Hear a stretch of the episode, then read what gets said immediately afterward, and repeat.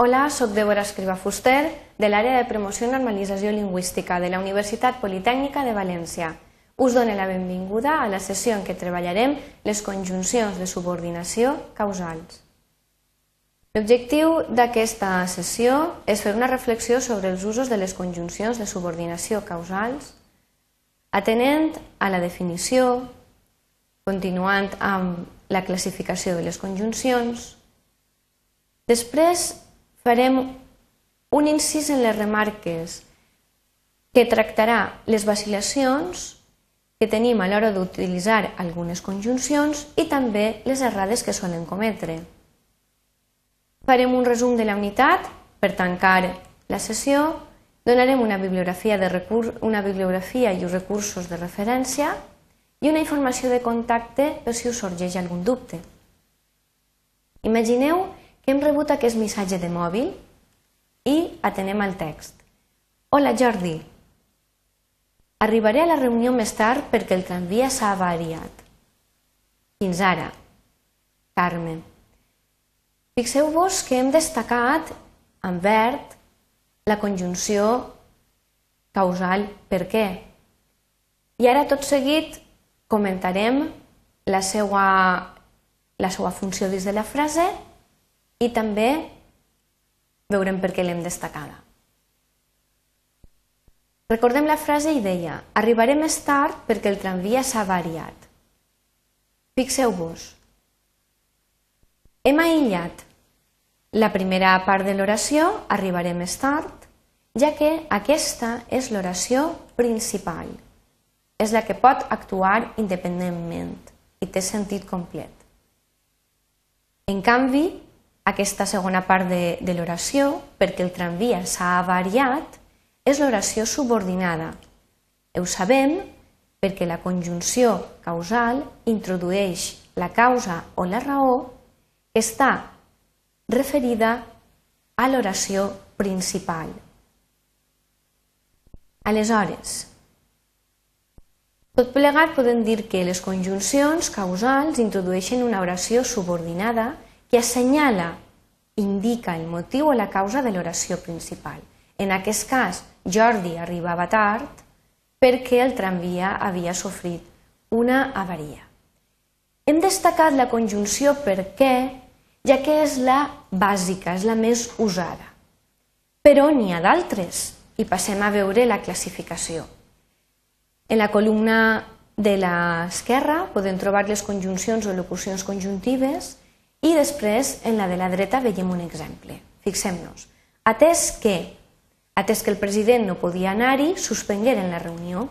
Vist que, vist que el president no podia anar-hi, van suspendre la reunió.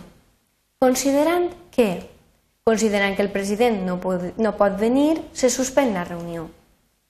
Com que, com que no hi havia ningú a casa, he eixit a passejar, ja que ja que ho has aprovat tot, aniràs de viatge.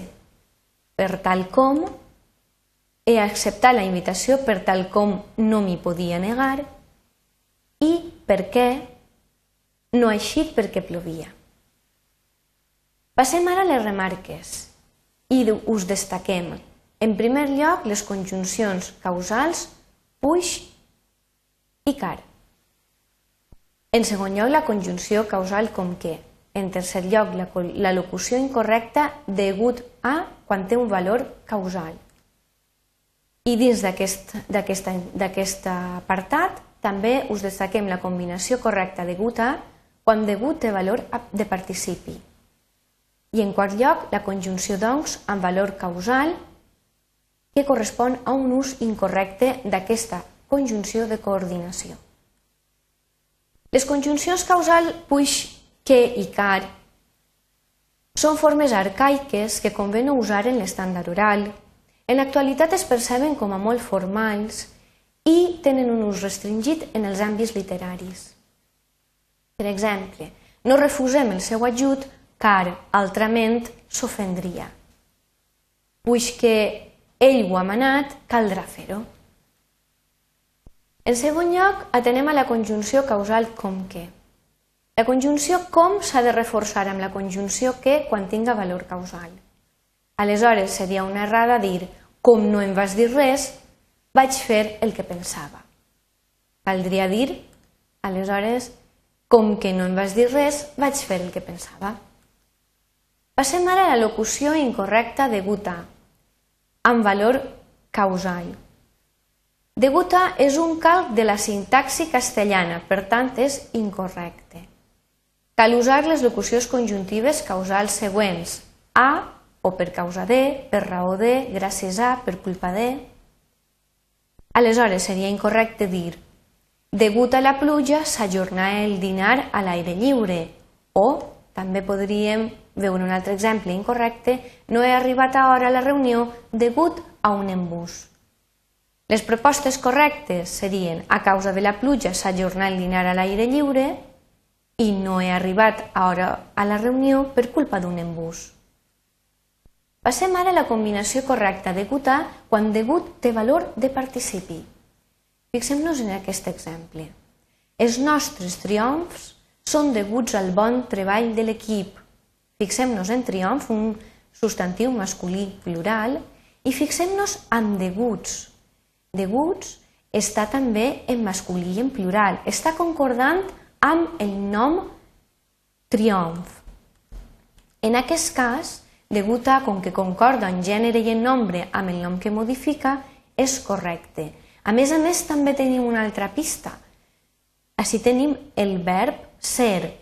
Aleshores, el que està formant part eh, en la combinació degut a és d'una oració passiva.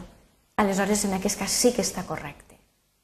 Per tant, per resumir un poquet aquest ús correcte de degut a, la combinació degut a és correcta si degut funciona com a participi i degut a sol formar part d'algun temps compost o d'una forma verbal en passiva del verb veure.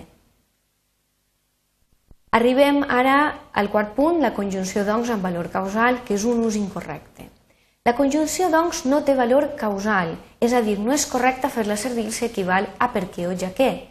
Seria incorrecte dir no volia dormir, doncs no tenia son, Cal dir no volia dormir perquè no tenia son. O no volia dormir ja que no tenia son.